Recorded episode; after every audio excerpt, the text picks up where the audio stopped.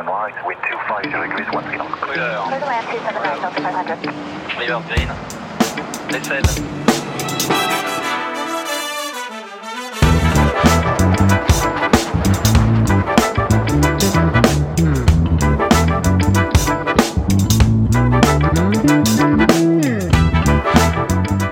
Salut à toi et bienvenue sur euh, cet épisode un petit peu particulier, hors série même, je dirais, de l'expérience Shiban. Au mois de mai, nous avons été invités au musée toulousain Aéroscopia lors de l'événement Mission Pilotage. Et durant ces deux journées, euh, Marek, Ilia, Tom et moi-même, Seb, avons réalisé un after movie et tenu un plateau radio en interviewant en live neuf euh, aviateurs et aviatrices. Nous nous sommes euh, répartis les discussions entre Tom et moi-même, et tu entendras donc une voix différente dans certains de ces courts épisodes qui durent de 20 à 40 minutes. À la place donc d'une trêve estivale, nous te proposons ces audios un peu différents et on revient euh, en octobre avec le format traditionnel de l'expérience Shiban et de nouveaux invités passionnants, voire le retour d'anciens qui vous ont beaucoup plu. Pour information, ces épisodes sont disponibles depuis un petit moment déjà sur notre Patreon. Merci d'ailleurs à celles et ceux qui nous soutiennent par ce biais. Allez, je m'arrête là, c'est parti pour cet épisode de l'expérience Shiban enregistré à Aeroscopia lors de l'événement Mission Pilotage.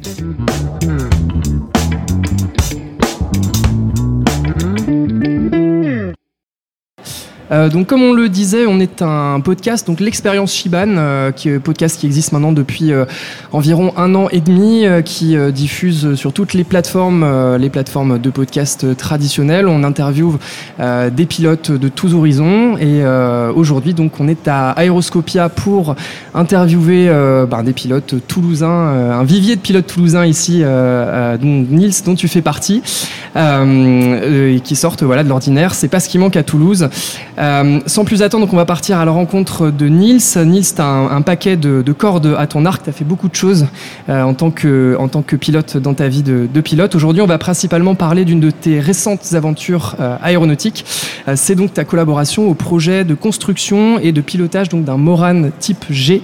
Le Moran type G, on le disait en, introduction, donc c'est l'avion que, que Roland Garros a utilisé pour traverser la Méditerranée en 1913. Euh, voilà, donc ça fait plus de 100 ans, un avion pour lequel euh, voilà, tu as participé à la construction, que tu as aussi piloté. Tu vas nous parler de ça euh, pendant cette interview, mais euh, avant toute chose, j'aimerais quand même que tu nous parles de ton, de ton passé euh, de pilote. Euh, tu as commencé donc à voler en Norvège à la fin des années 80. Oui, bonjour à tous. Euh, D'abord, merci de m'inviter aujourd'hui. Je suis content d'être là. Et oui, je commençais dans les années 80 donc de, de apprendre à piloter. D'abord en avion moteur. Et assez rapidement, je partais au, parti au planeur. Et je fais beaucoup de planeurs, euh, qui est un très très bon moyen d'apprendre à piloter parce qu'on n'a pas de moteur. Donc il faut transformer donc l'énergie euh, potentielle, donc la- l'auteur qu'on a, en vitesse. Et donc on cherche des, cumulus euh, qui nous aident à monter. Ou le vent pousse sur les pentes, donc on fait la pente, donc là on monte aussi. Ou bien encore le troisième type, c'est les ondes. Et donc on dit qu'il y a le vent qui souffle sur le gros relief montagnard. Et là on peut monter très haut. Moi je monte jusqu'à 7500 mètres en planeur. Je suis parti des 300 mètres sol et je monte à 7 7500 mètres en planeur sans moteur. Ouais. Donc ça c'est vraiment une très bonne base de, de pilotage. Le planeur où tu es arrivé même deuxième au championnat de France, donc en Norvège. Exactement, exactement. Avant en- de- Tout à fait, en 89, avant que, juste avant que je venu en France. Voilà, avant de venir en France et Ouais. de découvrir la voltige aérienne sur les terres toulousaines, puisque tu viens en France pour passer euh, un an et demi dans l'école Supaéro. Exactement. Et donc c'est là en 90 que j'ai connu donc l'équipe Midi Pyrénées Voltige, euh, qui m'a fait mon premier vol en, en 410, donc en avion voltige, et que j'ai adoré parce que j'adore piloter. Et avec la voltige, on peut vraiment faire tout ce qu'on veut avec l'avion. On, vraiment, on explore, comme on dit, tous les domaines de vol. On passe sur le dos, sur les tranches, on monte vertical, on descend en piqué. On peut tout faire avec parce que l'avion est fabriqué pour ça. Ouais. Et là, on apprend vraiment à maîtriser, à piloter l'avion. Et c'est pour ça, justement, Jérémy, donc, euh, le président de, de Replicaire, m'a contacté et m'a dit Nils, on aimerait bien que tu viennes avec nous, que tu pilotes le Moran quand il est fabriqué. Et, euh, et donc, je- je- vu le projet, je pense que c'est un super projet. Et donc, j'ai accepté tout de suite cette, cette euh, mission de piloter. Mais je dis, écoute, euh, si je veux le piloter, j'aimerais aussi faire partie de l'équipe pour le construire. On va en reparler de ce projet euh, dans Ouais. quelques instants. Euh, J'aimerais euh, d'abord évoquer avec toi ta vie professionnelle. Euh, donc, tu es ingénieur de formation. tu as travaillé d'abord Ouais. dans le spatial en Norvège, et puis ensuite tu es venu à Toulouse, Ouais. revenu finalement sur, sur les terres toulousaines, là où tu avais fait, avais fait tes études, pour donc travailler chez Airbus. Tout à fait. Parce qu'en Norvège, il n'y a pas de pas d'industrie aéronautique. Et comme j'aime les avions, comme vous constatez, et j'aimerais bien, euh, j'aurais bien voulu, donc euh, euh, à l'époque, fabriquer des avions. Donc je fais 15 ans d'abord dans l'espacial, un peu en Norvège, comme vous disiez, et aussi à, à- chez Matra, donc à la Beige, à Toulouse. Et après, en 2004, je basculais côté Airbus pour travailler sur le 380, qui est quand même une super machine, qu'on a vu voler il n'y a pas longtemps à, à Muret, au meeting 1 de Muret, qui vole toujours. Et après, les dernières 8 ans euh, sur le 350, sur le moteur du 350. Voilà, à partir de 2012-2013. Tout à fait. Époque à laquelle Réplicaire t'appelle pour travailler donc, sur ce projet euh, du Moran euh, Type G. Comment ça s'est passé? En effet, on s'est connus, comme je disais, avec Jérémy donc en 2012. C'était un meeting qu'on a fait donc à, à Francazal. Et après, on était à, à Cité de l'Espace pour, pour une vidéo aussi. Il y avait aussi une émission qui était faite sur moi, sur la voltige, avec carnet de vol. Et donc là, il m'a dit, euh, justement, Nils, euh, on aime bien que tu viennes avec nous. Donc je rejoins l'équipe. Et entre donc octobre-novembre 2012 et juin-juillet 2013, eh bien, on a fabriqué l'avion. Voilà. Donc ça fait que 9 mois si vous comptez, ça fait même, même 8 mois et demi. Donc on a fait cet avion qui est assez simple d'accord de construction, mais c'est comme un avion qu'on a fait avec des plans de, 2000, de 1913, 14. On a récupéré les plans d'origine et on a fait donc l'avion exactement avec la même méthode qu'à l'époque. Donc c'est des bois qui est vissé et collé. Et, euh, et les ailes, vous savez voir les ailes derrière, c'est des ailes très simples avec des nervures en bois. Et c'est moi-même qui a, d'ailleurs, a couvert les ailes avec le tissu. À l'époque, c'était du lin. Maintenant, on a mis du, du tissu moderne, donc c'est plutôt du nylon qu'on a couvert avec. Mais il est très léger. Il pèse même pas 300 kg à vide. Et, euh, et donc, c'est un avion qui est très léger, quoi. Ouais. Une construction qui a commencé dans un garage toulousain, je crois. Exactement, au Ouais. sud de Toulouse. Là, on a commencé, j'en rappelle très bien, c'était en novembre. Il faisait le froid de Norvège, ici à Toulouse. Et donc, on, a commencé donc à fabriquer d'abord le fuselage avec des, des espèces de tasseaux en bois et les assembler a- après les plans, bien sûr. Et après, on a, on a commencé les ailes. Et, euh, et après, on a, c'est- on a déménagé à Derichebourg, qui est à côté de Martra, justement à la Beige. Là, on a un hangar par un partenaire pour, euh, pour finir l'avion. Alors, le premier vol donc a lieu à Hoche au début du mois d'août avec euh, Christophe Marchand donc aux commandes. Euh, un premier vol d'ailleurs salué par François Hollande qui était en, en visite dans la région euh, à ce moment-là. Ouais. Euh, toi, tu as fait donc les deuxième et troisième vols. La question que j'ai envie de te poser forcément, c'est comment est-ce qu'on appréhende un premier vol sur un avion pour lequel on n'a pas de, de manuel de vol finalement? On- voilà, il y a com- comment est-ce qu'on fait? Parce que c'était il y a une centaine d'années, donc on n'a pas les documents qui, qui nous reviennent de cette époque-là. Comment c'est de l'expérimentation totale en fait. On se jette dans l'inconnu. Ouais, c'est un peu ça. Donc Christophe Marchand donc, a fait les premiers vols. Malheureusement, on a un petit problème avec le, le réservoir de huile qui a débordé. Donc il a le huile assez chaud sur ses pieds, donc sur ses chaussures qui étaient toutes neuves. Donc j'en rappelle très bien. Donc euh, il a fait un vol qui dure que 15 minutes, mais on a vu que l'avion est vol. Et, il devait partir au Canada parce que c'est un pilote expérimental donc chez Bombardier. Donc il est parti au Canada le jour après. Et il m'a dit Nils, c'est toi qui fais le vol 2 et 3. L'avion vole bien. Et avec tout ce que tu as comme bagage, tu vas pouvoir les piloter. Donc euh, ça s'est bien passé. Ouais. Un avion qui a un, un mode de pilotage assez particulier, euh, il se pilote par gauchissement, c'est-à-dire qu'on vient vriller l'aile en fait en roulis pour le faire tourner euh, à droite à gauche le roulis, hein, c'est cet exactement. axe-là. Exactement, c'est ça qui est particulier parce qu'en en 1913, l'aileron qu'on voit sur tous les avions autour de nous ici, les ailerons, n'étaient pas encore inventés. Donc du coup, il se dit qu'est-ce qu'on doit faire pour pouvoir, euh, pouvoir donc euh, par- faire partie l'avion en virage?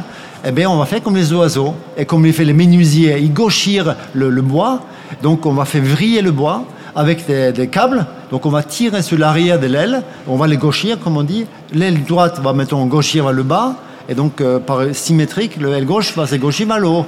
Et donc on va incliner l'avion donc en roulis comme on dit et pour faire le pour faire le virage.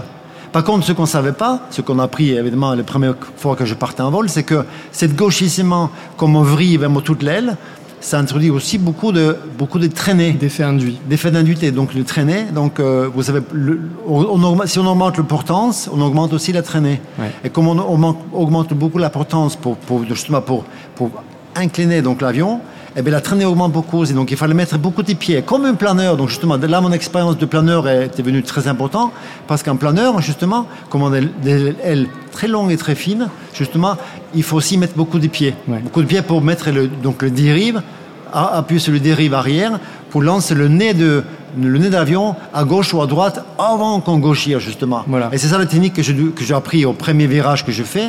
D'abord beaucoup, pas mal les pieds. On lance le nez et après on accompagne avec le manche pour gauchir. C'est ça, parce qu'en fait, la première action, euh, tu, nous, tu nous le disais, quand tu mets du manche à gauche sur cet avion-là, ben, en fait, ça part à droite. Exactement, donc ça j'ai appris assez rapidement. Si on met que le, le manche à gauche ou à droite, donc comme faire un virage avec mon Piper Cub, avec un autre classique, c'est un Airbus, on met le manche à gauche, eh bien on s'incline à gauche. Maintenant, sur le Moran, comme justement il est à gauche aisément, si on met le manche à gauche, l'effet qu'on voit, c'est que le nez part à droite. C'est tout, il s'incline pas du tout. Ouais. Et donc si on met le manche à gauche et à droite, eh bien l'avion il va juste tourner le nez à droite et à gauche, droite et à gauche, et on n'a aucune inclinaison. Un avion qui n'est donc pas évident à piloter en l'air, mais aussi au sol. La manipulation au sol est, est particulière, et alors tu peux nous en parler? Oui, justement parce que euh, déjà les ailes, ils sont très courbées, comme on dit en français, je pense, courbées. Ouais, et fait. donc, quand le, comme les- le, le train devant est assez haut, et comme derrière, il n'est pas de roue, c'est juste une béquille, en effet, donc, quand on le pose au sol, euh, l'incidence d'ailes est très forte. Donc, les ailes sont décrochées, comme on disait, que l'air euh, reste turbulent autour de l'aile. Et comme l'air devient turbulent autour de l'aile, donc l'air qui va toucher derrière, donc le gouvernail derrière, c'est que de turbulence. Donc du coup, on ne peut plus utiliser le, le- le pied, donc le palonnier, pour diriger au sol. Évidemment, la béquille non plus derrière n'est pas non plus pilotable. C'est qu'un morceau de bois qui, qui évite qu'on touche avec le queue de l'avion au sol. Quoi. Ouais. Et Donc, alors- du coup, il faut vraiment. Au début, c'était un peu compliqué, mais après, on a compris justement au meeting de, de, de Fertel à Muret, euh, à, à Paris. euh, J'ai appris que finalement, justement, on pouvait jou- jouer sur cette traînée induite. Et donc, quand le nez partait à droite, si le mettait le manche à droite, eh ben, je freinais l'aile gauche. Et donc, le freinage d'aile gauche faisait que l'avion, du coup, le nez tournait à gauche. Donc on pouvait jouer avec, le manche, qu'on ne touche pas normalement au sol. Pouvait jouer avec le manche, donc aileron droite-gauche, pour freiner plus avec l'aile gauche ou l'aile droite, pour faire pivoter l'avion à droite à gauche avec le nez. Ouais. Et parle-nous alors même, à- alors là c'est le roulage, et puis ensuite on est aligné sur la piste, on va décoller, et là le décollage aussi, euh, il y a une technique un petit peu particulière pour faire décoller cet avion. Mais justement, comme en effet cette aile est tellement courbée et aussi très inclinée au sol, dès qu'on met le puissance, en effet, il faut mettre le manche en avant tout de suite pour que le nez monte en ligne de vol. Il va monter presque à 1m30 du sol. Donc il monte vraiment assez rapidement, très haut. Et du coup, là, l'avion est ligne de vol. Et là, l'aile va plus être en, en turbulence, comme on dit, en euh, turbulaire. Et là, le, le gouvernail est demi-efficace. Donc rapidement, plein gaz. On met le manche complètement en avant, le nez monte rapidement et là on est, on souffle et on peut piloter l'avion euh, au sol avant qu'il décolle. Et du coup on décolle aussi en ligne de vol. Alors tu nous le disais tout à l'heure, l'objectif euh, du projet c'était de pouvoir faire la traversée euh, de la Méditerranée avec l'avion, 100 ans après euh, Roland Garros, donc le 23 septembre 1913. Un trajet de Fréjus à Bizerte. Et là la première difficulté c'était que le terrain de Fréjus en 2013 était fermé, donc il a fallu trouver un terrain qui plus est en herbe, parce que cet avion-là ne peut pas aller sur des terrains en Exactement. dur. Raconte-nous alors ce, ce- cet épisode. Oui, déjà l'avion, donc évidemment, il n'a pas de frein non plus, parce qu'à l'époque, il n'avait pas de frein à disque non plus, donc on ne peut pas freiner non plus le, les roues, et la béquille n'est pas dirigeable, donc il faut le- fallait forcément un terrain en herbe. Et donc euh, Roland Garros, c'était pour nous une- une- vraiment une bonne euh, commémoration de son, traversée, donc c'était pile poil 100 ans après, donc il a fait ça le 23 septembre 1913, donc pour nous, c'était vraiment primordial de décoller le 22, donc c'était le dimanche 22 septembre, et donc euh, 2013, le jour enfin, le jour avant, mais bon, c'était vraiment le jour centenaire de Roland Garros. Donc on a contacté la préfet de, Fréjus, parce qu'à l'époque, depuis 20 ans, le, terrain de Fréjus était fermé. Donc ils ont planté des platanes autour de la piste, donc évidemment c'était inexploitable la piste. Mais il y avait un grand champ à côté de la piste. Donc on a dit, écoute, ce champ, il est parfait pour nous.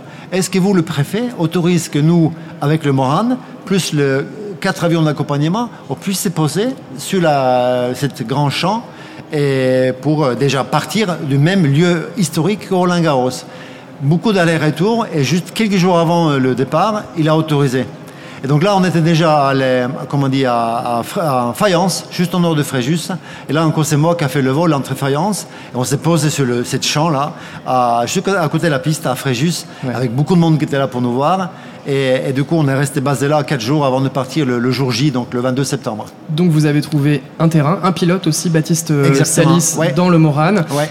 Et là, c'est parti pour la traversée euh, de la Méditerranée. Oui, donc euh, je dis tous les dieux, y compris les dieux norvégiens, étaient avec nous, parce qu'on avait vraiment une météo parfaite ces jours-là, pas de vent pour le décollage, et on était prêt euh, le matin à 6 heures, on était tout, le monde sur le terrain, on a préparé l'avion, on a mis en place, on a fait le plein de réservoir, donc de plus que 200 litres d'essence, et on a décollé à 8h, euh, 8h15, je crois, le matin, et, donc avec Baptiste en premier qui a décollé, euh, avec, face au vent bien sûr, avec un petit peu de vent, et nous, avec les, les quatre avions d'accompagnement, on est parti aussi, et on a eu, on a eu de la chance, parce qu'il faut un peu de chance, mais comme je dis, si on ne cherche pas la chance, on n'a pas nous la chance.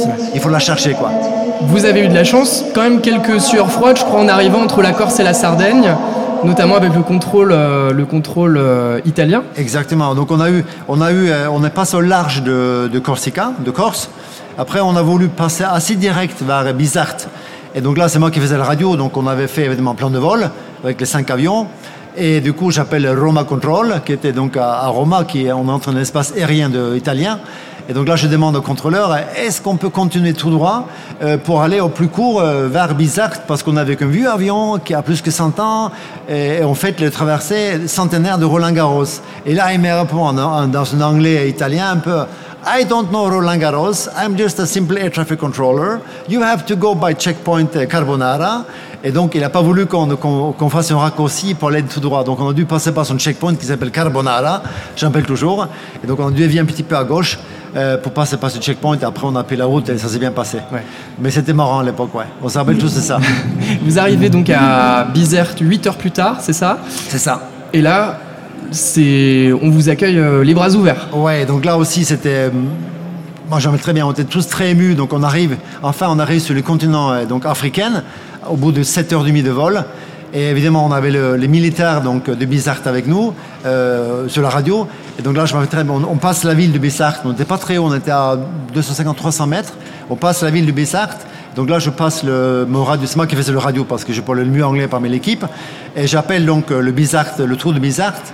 Donc là, j'appelle en français, je dis, écoute, euh, la tour de Bissart, euh, base militaire de Bissart, on arrive euh, vers votre aéroport, est-ce qu'on peut passer vertical aérodrome?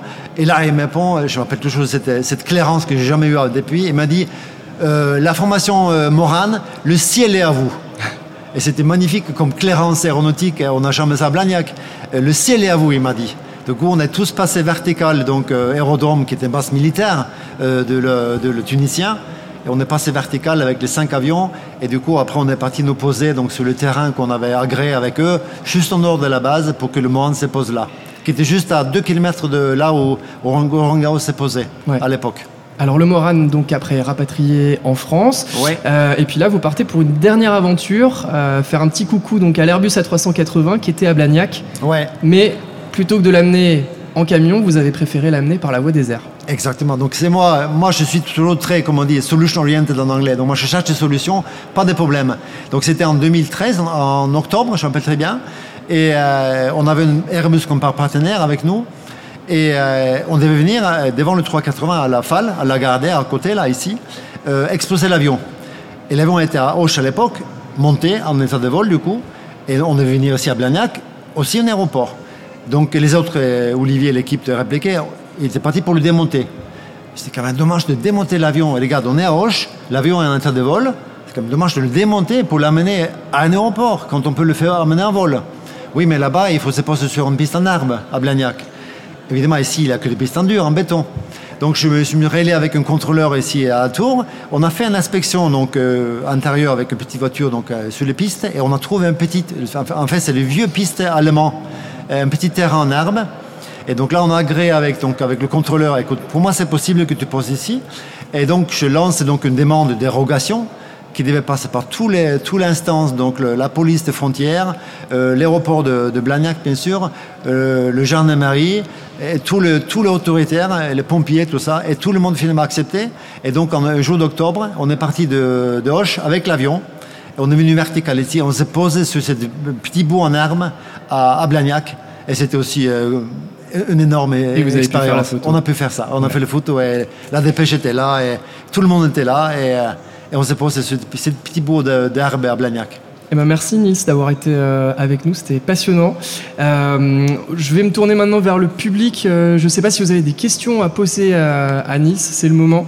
peut-être sur le pilotage du, du Moran, plus particulièrement, ou sur autre chose, sur Airbus aussi, parce que Nils est ingénieur à Airbus. Voilà. Si vous avez des questions, c'est le moment. On peut faire passer le micro. Oui. C'est parti.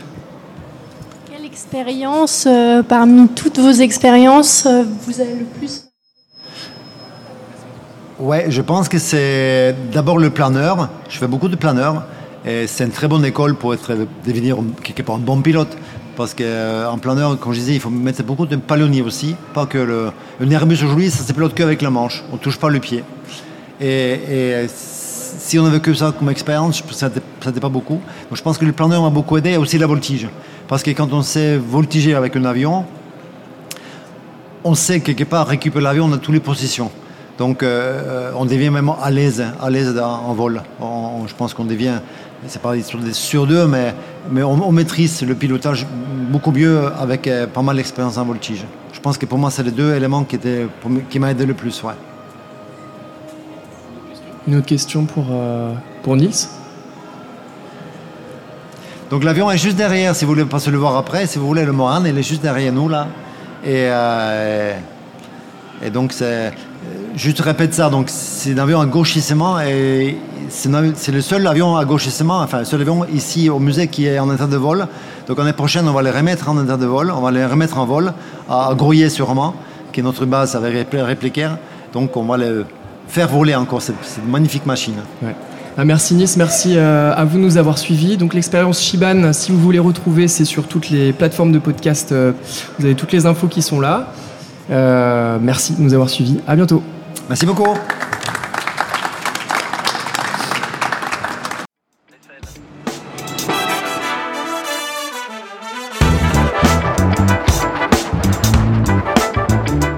Et voilà, c'est fini pour cet épisode hors série. Je tiens à remercier nos invités qui ont bien voulu jouer le jeu, et aussi le musée toulousain, euh, Blagnaquet plus précisément, Aéroscopia. C'était un réel plaisir de travailler avec l'équipe de passionnés au, musée qui nous a accueillis, invités, et on a hâte de renouveler l'expérience. Pour finir, un dernier merci à nos contributeurs sur euh, Patreon et à ceux qui nous font des dons via PayPal. Voilà, à très bientôt pour un nouvel épisode de l'expérience Shiban et d'ici là, bon vol en toute sécurité. thank you